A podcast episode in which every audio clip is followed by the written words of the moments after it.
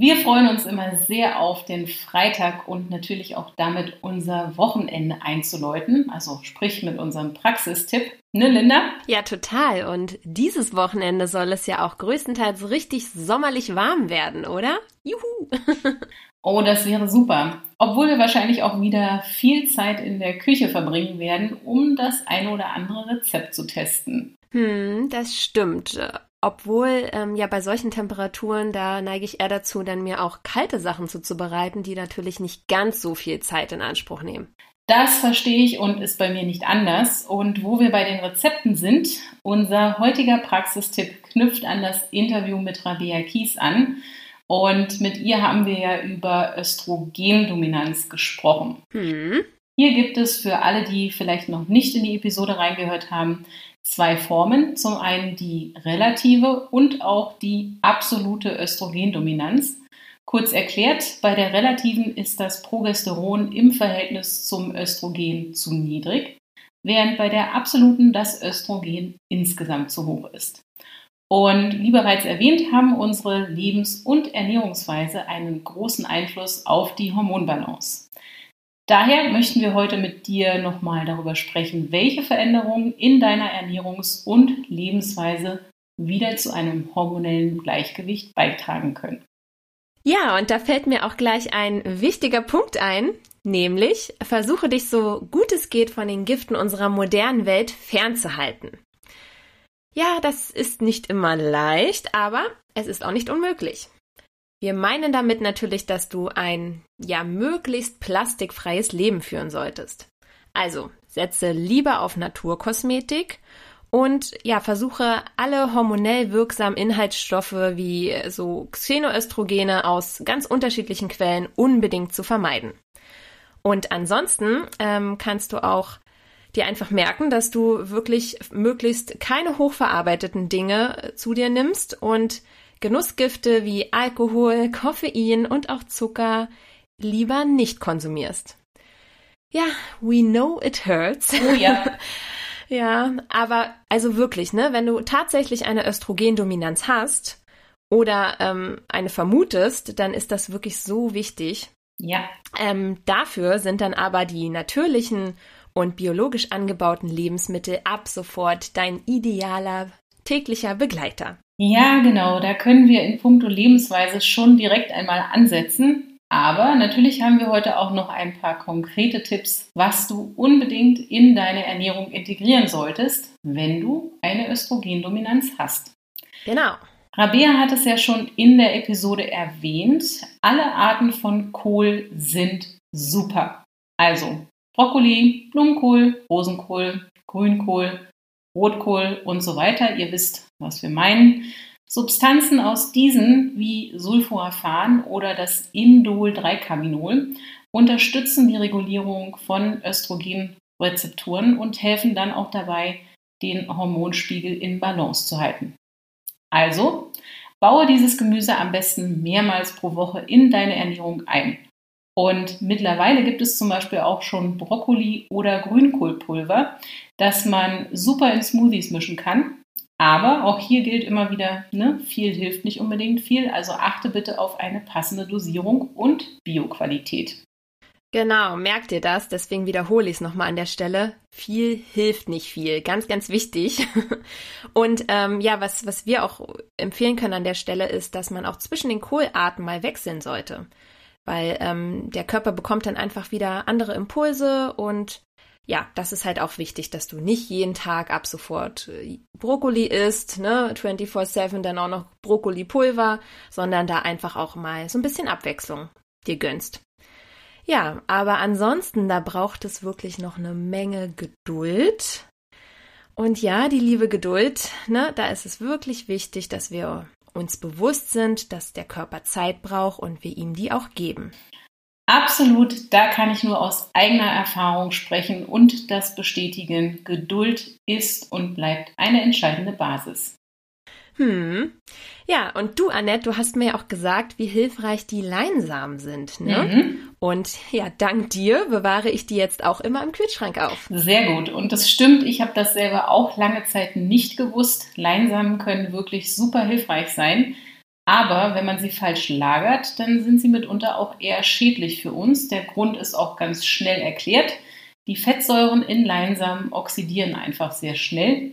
Und äh, das merkt man dann auch ganz schnell daran, dass der nicht mehr wirklich so frisch riecht, beziehungsweise einen etwas muffigen Geruch hat. Das sollte man übrigens auch bei Nüssen immer berücksichtigen.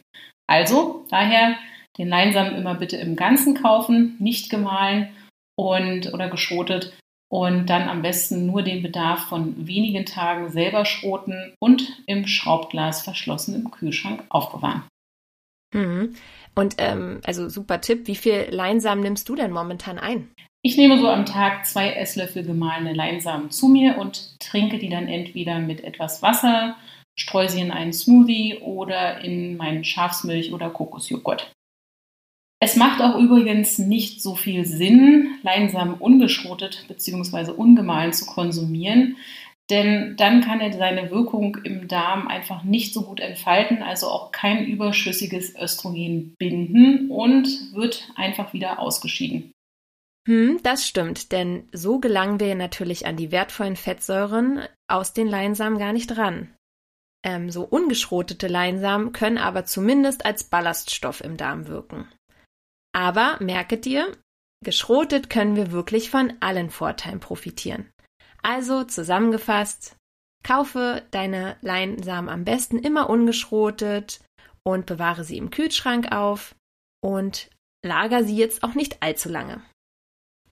Okay, nächster Tipp, auch ein Ernährungstipp. Du weißt ja, dass wir Darmgesundheitsfans sind, wenn du uns schon öfter hörst. Und ja, wir ähm, sind natürlich da auch immer ganz darauf aus, dir da Tipps zu geben, was generell die Darmgesundheit fördern kann. Und deswegen möchten wir jetzt auch gerne wieder ähm, über die hilfreichen Probiotika sprechen. Denn auch fermentierte Lebensmittel wie Sauerkraut oder Kimchi helfen dabei, das überschüssige Östrogen auszuscheiden. Taste dich hier am besten auch langsam an diese Lebensmittel heran, wenn du sie noch nicht regelmäßig isst, ähm, damit es dann keine übermäßige Blähbildung gibt. Was hier ähm, aber übrigens eine gute präventive Maßnahme ist, damit es nicht zu Blähung und Blähbauch und Co. kommt, ähm, ja, vielleicht ahnst du jetzt auch, was schon kommt. Unser Tipp ist nämlich ordentlich kauen. Kauen, kauen, kauen. Was Rabea auch betont hat, ist, dass wir versuchen sollten, den Blutzuckerspiegel möglichst stabil zu halten. Und das gelingt natürlich am besten durch kleinere, regelmäßige Mahlzeiten mit komplexen Kohlenhydraten, magerem Eiweiß und kleinen, aber ausreichenden Mengen an gesunden Fetten.